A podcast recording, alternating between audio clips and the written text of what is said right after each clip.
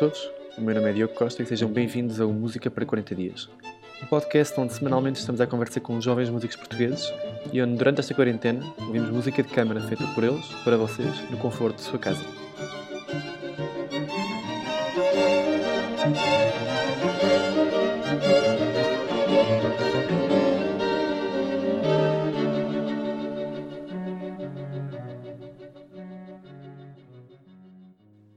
Todos, hoje comigo tenho o João Dionísio. O João começou a estudar música aos 7 anos de idade, começou no trompete e na formação musical, mas só mais tarde que iniciou os seus estudos de som na Escola Superior de Arte e Design das Caldas da Rainha.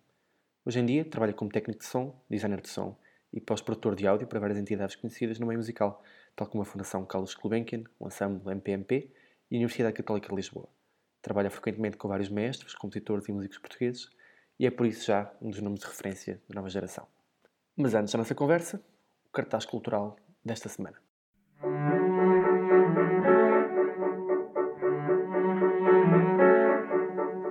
Esta semana destacamos a lista de coisas para ver, ler e ouvir da Associação Interferência, uma ótima forma de passar o tempo, com o melhor conteúdo possível, com curadoria de todos nós, artistas portugueses.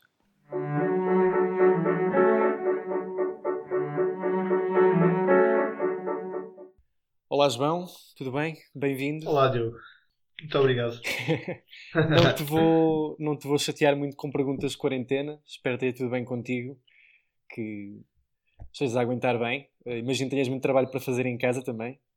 Sim, olha, por acaso esta quarentena está a ser literalmente eh, produtiva. Ou seja, acho que todos devemos tentar usar isto como um tempo de aprendizagem e de mudança, porque ninguém sabe o que vai acontecer ao mundo. Uh, basicamente, o que eu fiz na minha quarentena foi eu vim para Leiria com a minha namorada, que ela é de cá. Pá, estamos aqui mais ou menos assim há cerca de um mês. Pá, tenho aproveitado para pôr muito trabalho em atraso em dia, porque o meu trabalho muitas vezes é faço gravações e depois estou muito tempo à espera que elas possam ser eh, editadas por questões, ou seja, ou os maestros ainda não ouviram, ou não sabe se há autorização para publicar. Então, basicamente, tenho aproveitado para ler alguns livros, ver bastante Netflix, como toda a gente. aprender, pá, aprender algumas coisas que não sabia, tanto a nível de áudio como de outras áreas, marketing e essas coisas. Pá, e basicamente tenho decidido isso, aproveitar também para descansar, que bem, bem me faz, falta, faz a todos. Boa, uma quarentena bem passada. João, uh, como é que um miúdo de 7 anos que começou por estudar trompete acaba por fazer carreira como técnico, designer de som e pós-produtor de áudio? Ou seja, como é, que, como é que acabaste com esta, com esta carreira? Porque na verdade, inicialmente tinha tudo para ser uma carreira conservatória normal, não é? O que é que, o que, é que aconteceu a meio? Olha, isto é, é uma pergunta engraçada, mas. Ou seja, eu acho que a razão desta ter seguido esta profissão foi sobretudo pelo facto deste universo sonoro sempre me fascinar. Os surrounds, o som para filme, as orquestras a tocarem, a ouvir, aquela potência sonora, sempre me fascinou bastante. Pá, basicamente, como miúdo, acho que toda a gente que gosta de tocar um instrumento. Ou seja, comecei numa filarmónica, lá ao pé da casa dos meus avós, e desde cedo eu percebi que queria estar na área da música, mas não queria ser nem músico profissional nem intérprete.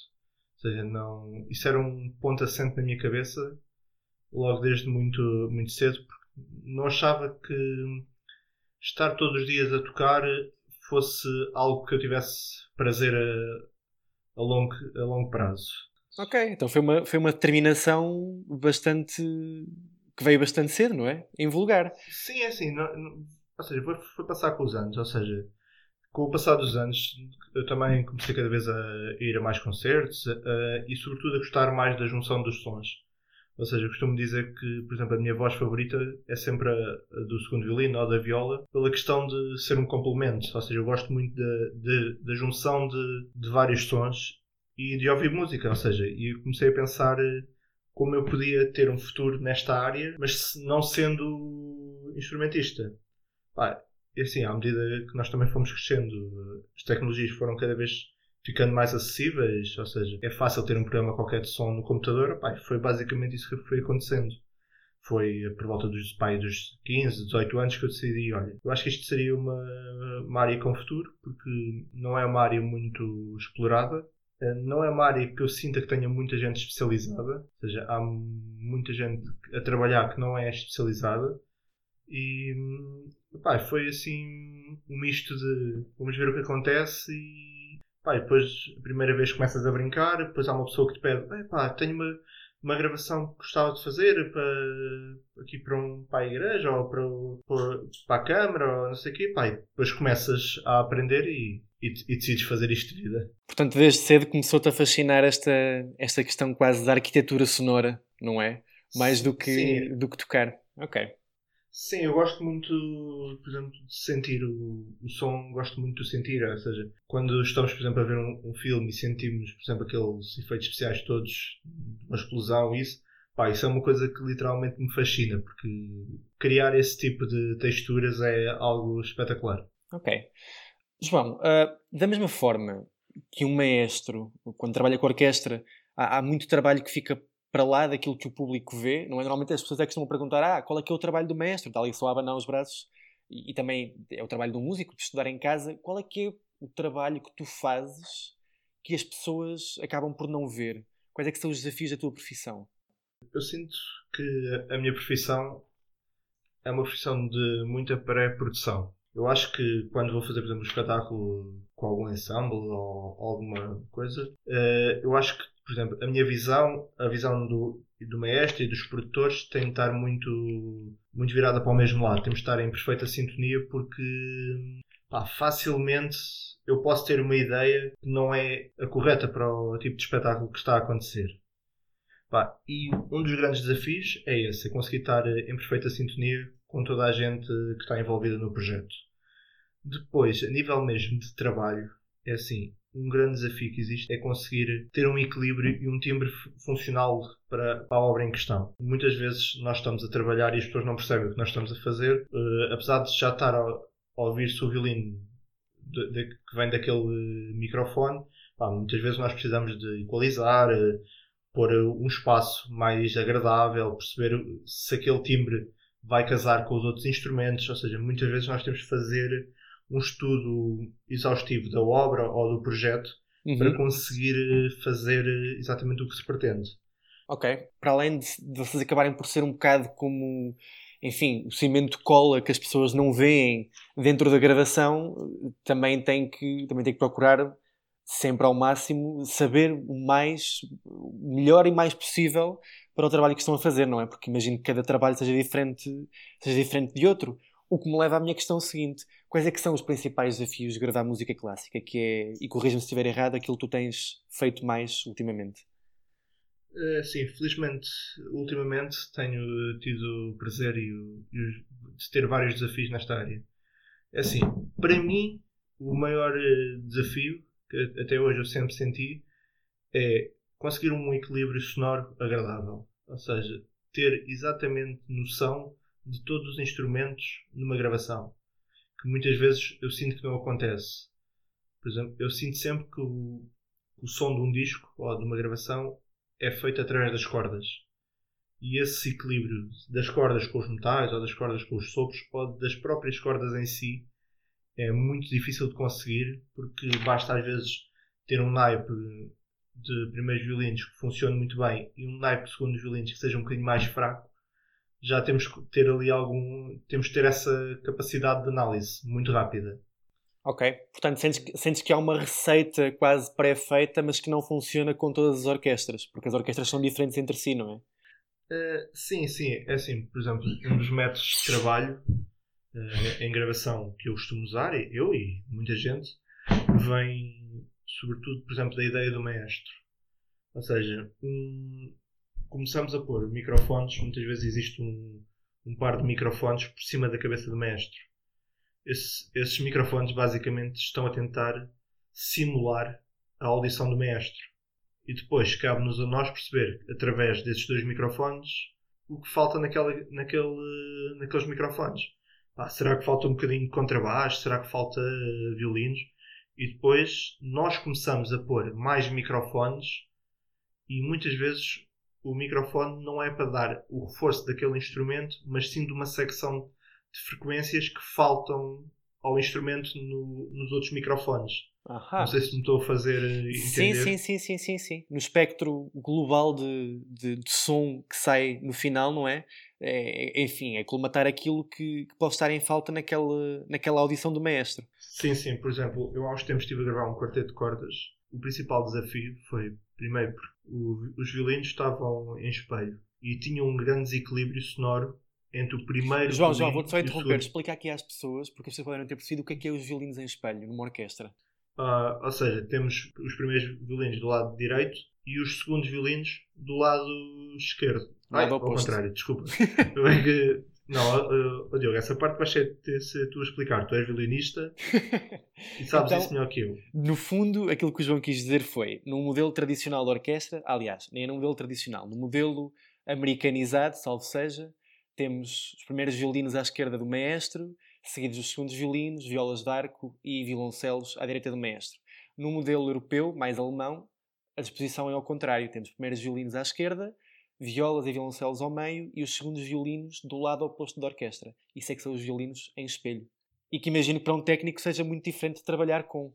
Sim, olha, é, eu gostava de dizer, há uns tempos estive a gravar um quarteto de cordas e tive esse problema, ou seja, tinha um equilíbrio muito desequilibrado na realidade, muito falso, que onde tinha a junção do primeiro violino com o segundo violino não pegava. Ou seja, tinha ao lado esquerdo tinha o primeiro violino com uma presença incrível e do, do lado direito exatamente o contrário, tinha um violino que não se ouvia. Ou seja, e por muito que eu tivesse tentar pôr microfones, isso não, não funcionava. Então a solução que nós todos encontramos foi pôr primeiro violino, segundo violino, viola e violoncelo, onde o segundo violino já ia estar um bocadinho mais atrás e conseguia tocar mais forte porque estava a ouvir melhor o, o primeiro violino e a viola, porque uh, o seu papel está sempre relacionado com esses dois instrumentos. Uhum. Sim.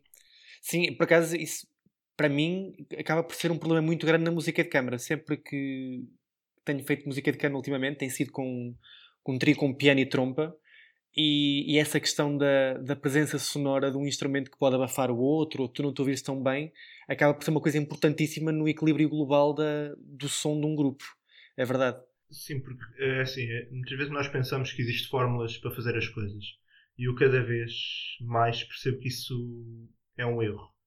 Porque nós quando vamos gravar, ou seja, neste caso imagina tu tens um piano, que é um instrumento que tem uma pressão sonora enorme. Temos uma trompa que é exatamente igual, ou seja, mal a, a, trompa começa a tocar, abafa tudo. E temos um violino, que não é um instrumento com muita pressão sonora. Então, se nós tivermos estar a, a tentar gravar dois instrumentos com muita pressão sonora e um com muito pouca, vamos ter problemas. Ou seja, se usarmos só um microfone, o que vai acontecer é o violino vai-se ouvir pouco, a trompa e o piano vão-se ouvir bastante.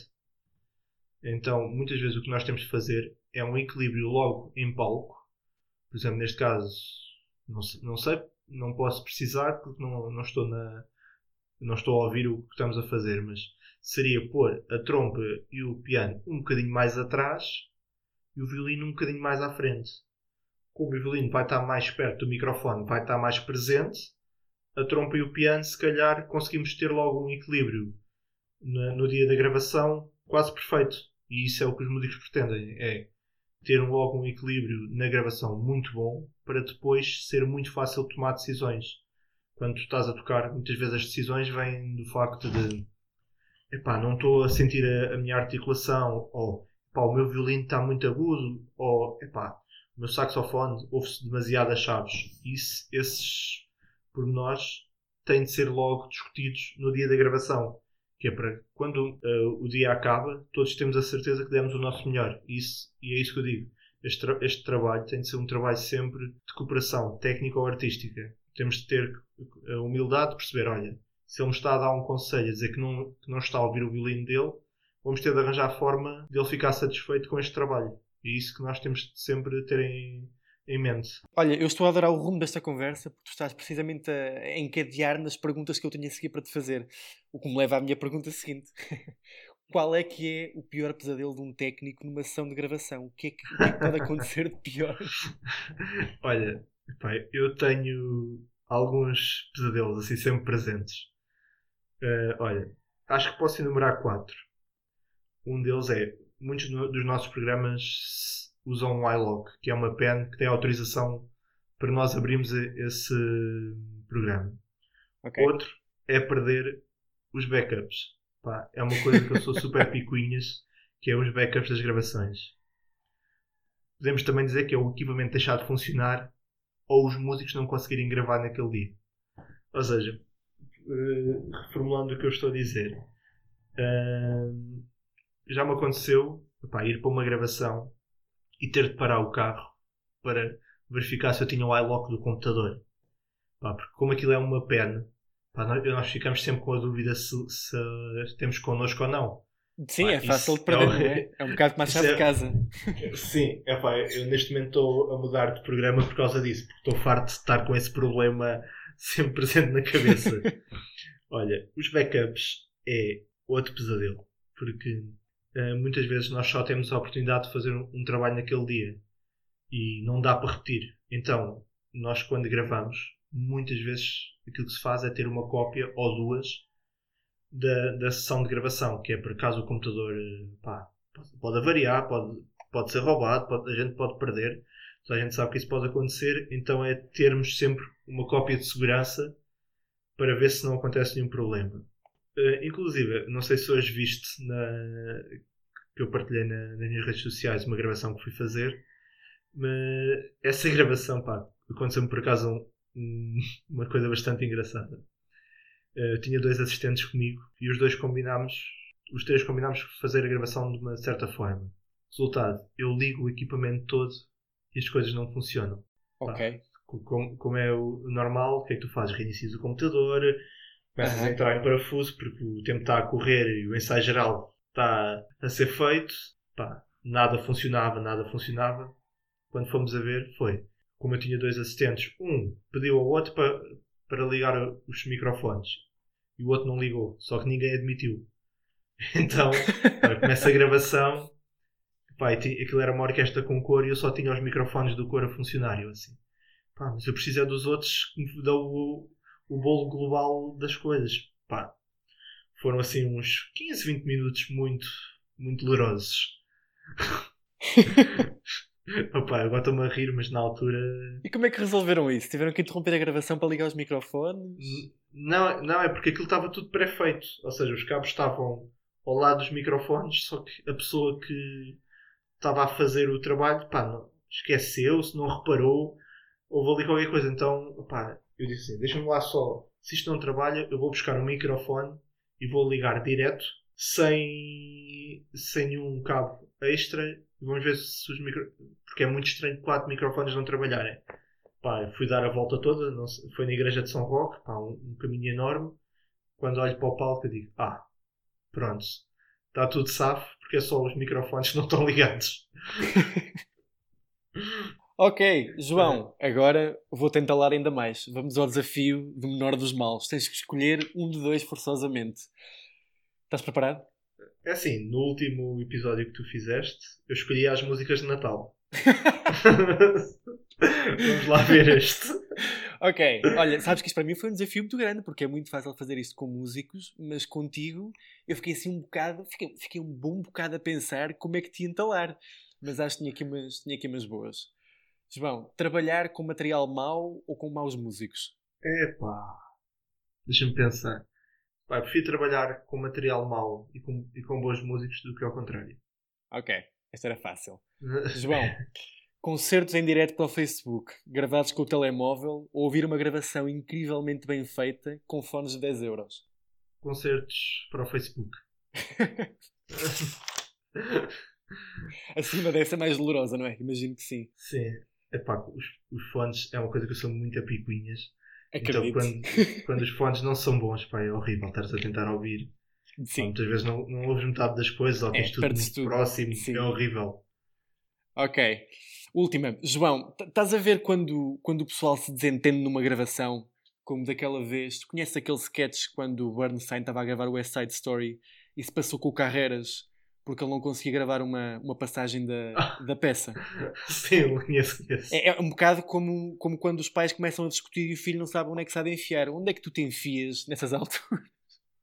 É pá, eu literalmente, eu costumo fazer nessa altura é, é fingir que não estou lá, deixá-los estar a discutir. Quando eles decidirem, digam alguma coisa que eu estou pronto. Epá, é, é literalmente, eu acho que nessa altura uma pessoa deve recuar, não tomar partidos, deixar-se estar no seu canto, depois logo se vê o que dá para fazer. Ok. Um, João, quando nós ouvimos, isto, isto é um assunto que me intriga verdadeiramente, porque isto para mim tem quase uma, uma magia de algo que eu não consigo compreender, mas que é daquilo que só vocês sabem. Quando nós ouvimos uma gravação de um determinado tipo de, de editora, sei lá, de uma Deutsche Grammophon ou, ou da Harmonia Mundi, que é das, é das minhas preferidas e sinto que é daquelas que têm mais identidade, elas não são ao mesmo. É como, é como se tivesse uma impressão digital, cada uma delas. Parece que há uma, uma coerência estética na gravação, editora para editora. Como é, como é que isto é feito e qual é que achas que é o papel que vocês têm neste tipo de identidade? É assim, eu, eu como eu estava a dizer há bocado, eu acho que isto é um trabalho de uma, de uma cooperação técnico-artística. Eu sinto mesmo que, que hoje em dia, para os trabalhos ficarem bem feitos e poderem competir com o que se faz lá fora, nós temos de nos despir de egos. E eu acho que isso, esse papel que tu estás a falar de uma editora soar, eh, ou seja, mais, mais próximo da ideia do maestro ou dos músicos ou até do público, isso é um trabalho muitas vezes escolhido pela ideia artística do produtor, eh, do maestro, do, dos próprios técnicos. Isso é um, um trabalho muitas vezes feito de pré-produção de como é que nós podemos tornar as nossas gravações mais interessantes. E, pá, e vem tudo de uma experiência e de uma estética que essa editora quer, eh, uhum. quer sim, ter. Sim, Ou seja, vem tudo mesmo de, de uma pré-produção e a partir daí é que se começa. Por exemplo, eu conheço bastante bem o trabalho da, de uma editora que é a Pentatone. E, por uhum. exemplo, hoje em dia a Pentatone grava já a pensar no futuro. Ou seja, hoje em dia, cada vez mais vamos estar a ver coisas em casa através de streaming. E eles já fazem a gravação, apesar de ser só para estéreo, eles já gravam como fosse para surround.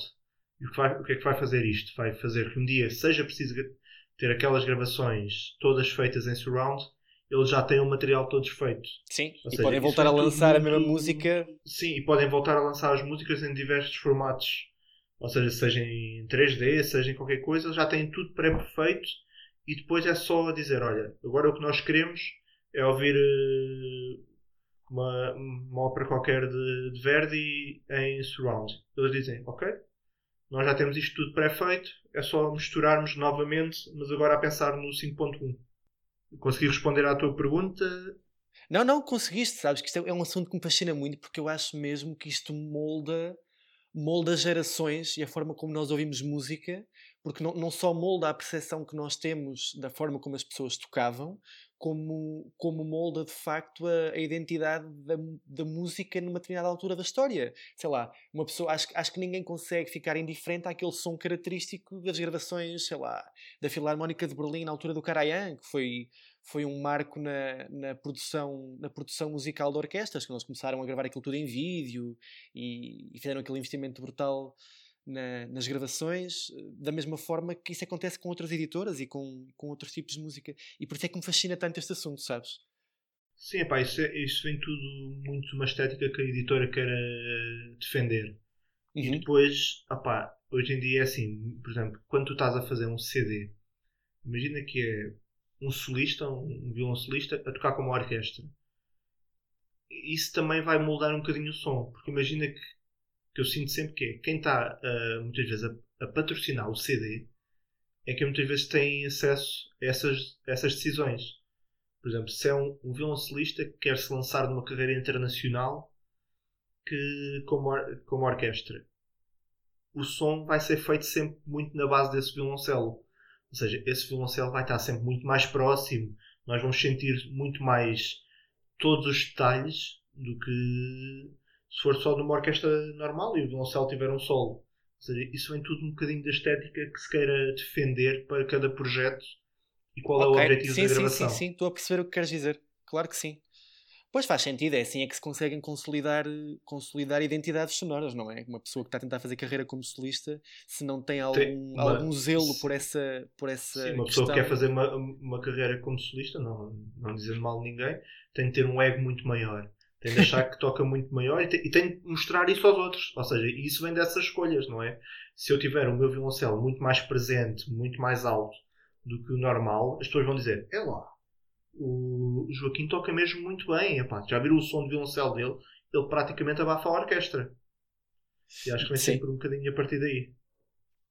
Ok. João, para acabar, projetos futuros. O que é que nos podes spoiler Olha, é assim, nesta quarentena? este ano ia ser bastante porreiro, porque já tinha bastantes trabalhos agendados pá, e passaram agora quase todos para 2021. Mas pronto, vou dizer assim três que tenho já confirmados e que vão ser muito. vão ser um desafio bastante grande. Então é assim, não sei se conhece o Nuno da Rocha, o compositor. Conheço, conheço, Depois eu conheço. fiz o último disco dele. E- Sim, eu vi, eu vi no teu site há pouco. Estava, estava a coscovilhar lá e, e dei com, com o disco do Nuno. Sim, e vamos fazer igual o CD dos órgãos. Não sei se conheces, se sabes. Sim, sim, Que é- aquela peça para. Pá, não quero estar a mentir, mas quantos órgãos é que são? São muitos, são bastantes. Não, é três peças para três órgãos históricos de Lisboa. Exatamente, era isso, que ele fez um E- crowdfunding e tudo na, na internet. Isso mesmo. E, ou seja, isso vai ser muito. vai ser um desafio enorme pela questão de, de espaço. Ou seja, vamos ter três igrejas totalmente diferentes, três órgãos totalmente diferentes, seja, e tentar que eles soem muito parecidos. Ou seja, sentirmos que é um CD e que não são três peças isoladas.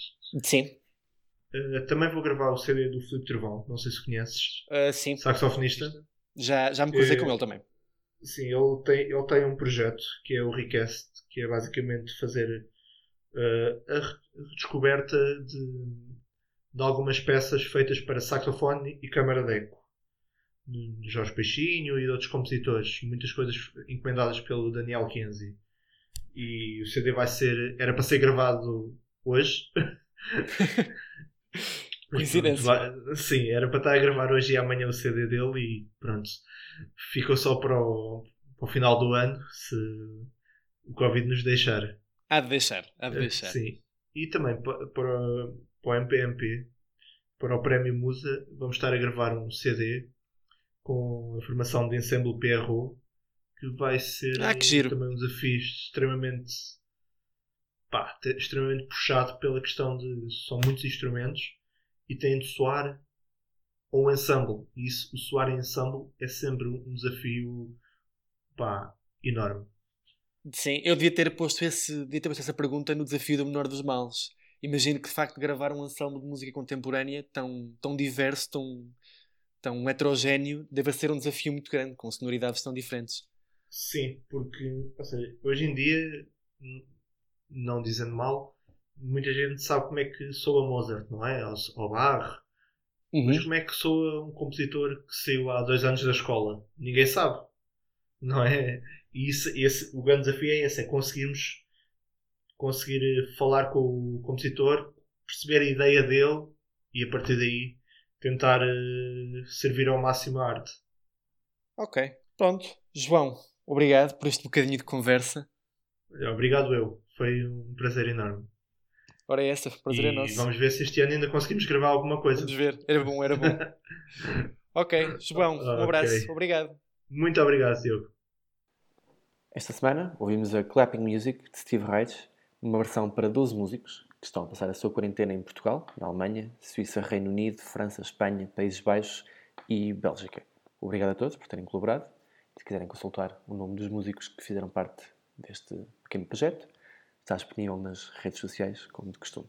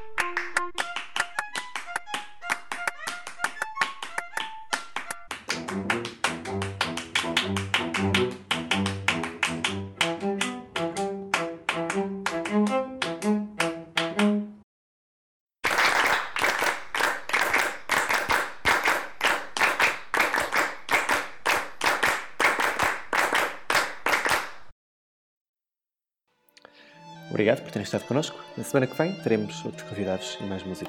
Se gostaram deste episódio, passem pelo Facebook, Instagram ou YouTube e sigam Música para 40 Dias. Ou pelo nosso Patreon se quiserem ter acesso a mais conteúdo. Até para a semana!